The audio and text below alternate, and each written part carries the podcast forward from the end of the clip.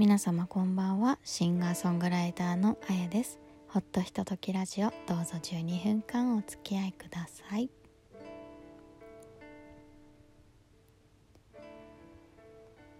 えー、5月11日第24回目のアップロードとなります。皆さんはいかがお過ごしでしょうか？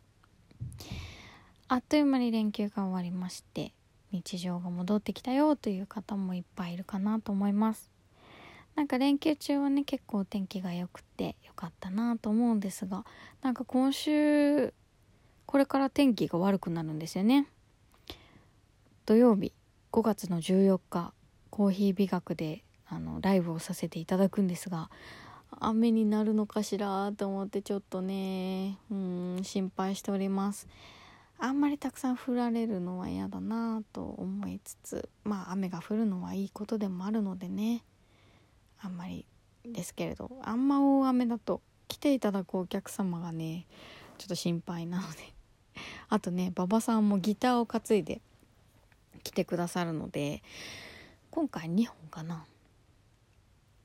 ね荷物が多くて雨だと楽器もかわいそうなのでね是非そんなに降らないでいただけたらいいなとてるてる坊主でも作ろうかなと思っております。というわけでコーヒー美学学芸大学にねあります。コーヒー美学さんにて、え5月14日夜の7時からライブをさせていただきます。実はこれ今回2月にやりましたが今回はね2月よりもボリュームが大きいんですよ。あのファーストセカンド1時間ずつなんですね。前回45分だったんですけど今回はね1時間いいておりまして結構たっぷりお届けできるかなと思っております。であの私が過去にやっていた自分の曲ねも堀さん馬場さんのお力添えでむちゃくちゃまた素敵なアレンジになって皆さんにお届けできそうです。あとはあのカバーの曲もお届けしますしねえもう堀さん馬場さんももうアイディアがすごいので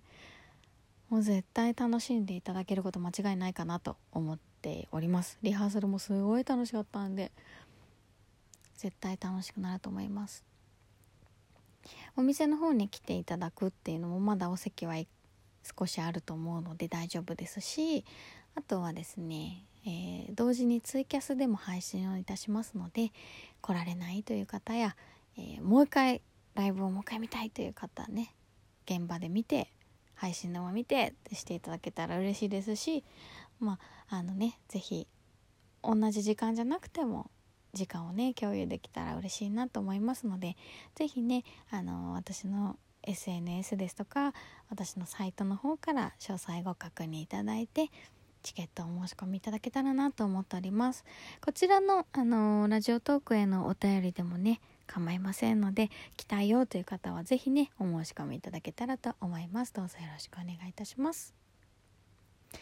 で連休中にですねちょっと夜更かしをしたら結構連休の最初の方だな。1日とか2日の頃にですね夜更かしをしたらですね右目に物もらいができまして市販のあの抗菌のこねお薬目薬をさしてはいたんですがいまいち治りが良くなくてちゃんと眼科に行きました。久しぶりにね。眼科にせっかく久しぶりに行ったんだから視力検査でもすればよかったかなと後から思ったんですけれども今回はあの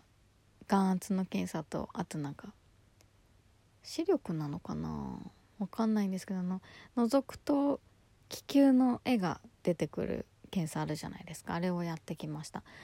あの眼圧の検査っていつもプシュってなった瞬間飛び上がりません？私はいつも飛び上がってしまうんですけど。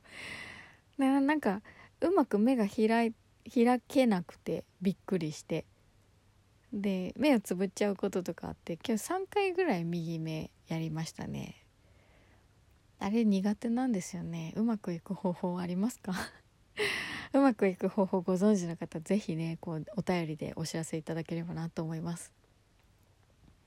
でまあそんなにまあひどくもなかったというかね症状もまあ市販薬で、ま、多少は落ち着いてきていたので、まあ、そんな大ごとにならず目薬をいただいてねおしまいだったんですけれどもね。ほんとね目は大事なんでね皆さんも大事にしてくださいね。私はむちゃくちゃ目が悪いです。近視がすごいあって強くて。で乱視も多少入ってまして。なんかもう年齢的にもねもうちょっとしたら老眼とか言い出すような時期になっちゃうのかなと思うんですけど目はね1個しかないんで大事にしていきたいと。なんか老眼になったら私ドキンガンだからなんかどっかで辻褄があってすごく目が良くなるんじゃないかってちょっと楽しみにしてるんですけどね。ダメかな？なんないかな？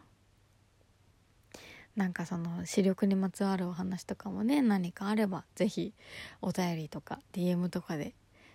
お知らせいただければ拾って次の回にお話しさせていただきたいと思います。さそして今回はですね連休中に見た映画のうちの、まあ、1本の話をしたいなと思っております。まだいっぱい見たい映画あったんですけどねなんかなかなかちゃんと見れなくて結局。映画館で見たのは1本だけでした。今回はオードリー・ヘップバーンのドキュメンタリーのお話をしたいと思います。オードリー・ヘップバーンはもう皆様ご存知の通り「ローマの休日」とか、えー、「ティファニーで朝食を」とかマイフェアレディとか、麗しのサブリナとかいっぱいありますよね。私も、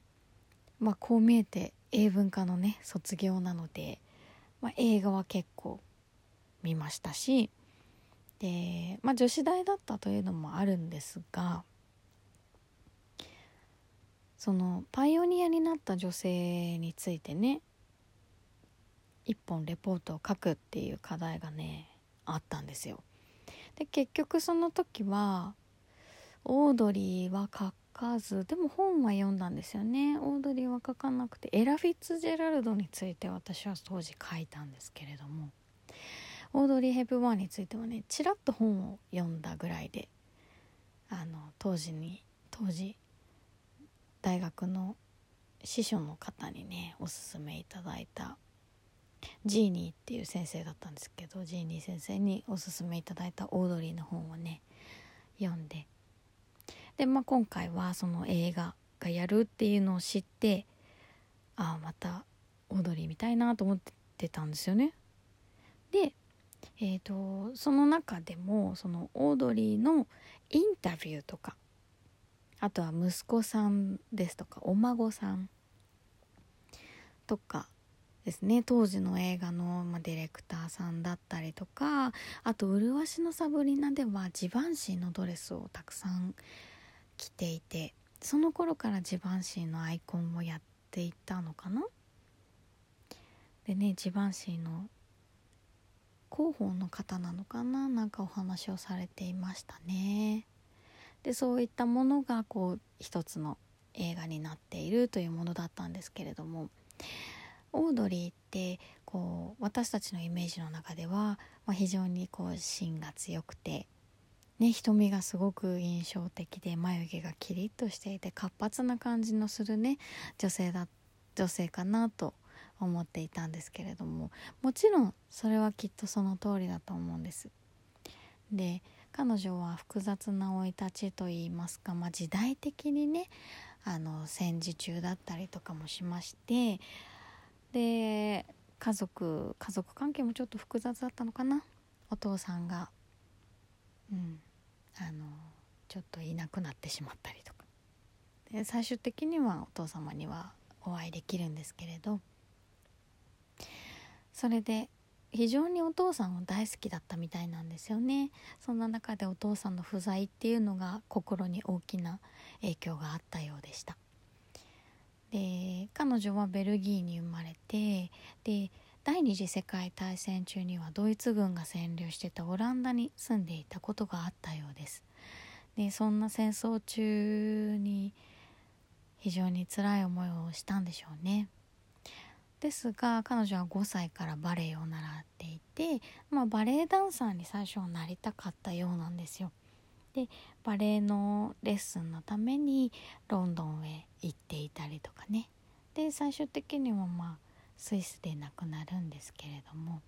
で彼女がその映画に出始めてでローマの休日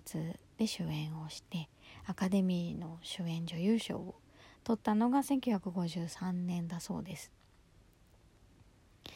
でそこからはもう皆さんがご存知の通り華々しいスターの道を歩まれるんですが、まあ、その中でもねそのキャリアを積んでいく中でも結婚をして子供を授かって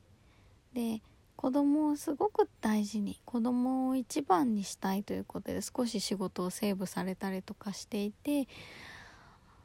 そのその頃はあんまり映画にも出られていなかったようですね。でそんな中ユニセフの活動と彼女は出会うことになってで子どもたちがね置かれているさまざまな現状を目にして彼女はユニセフの親善大使としてアフリカとかに行くんですよね。でどれだけ子どもたちに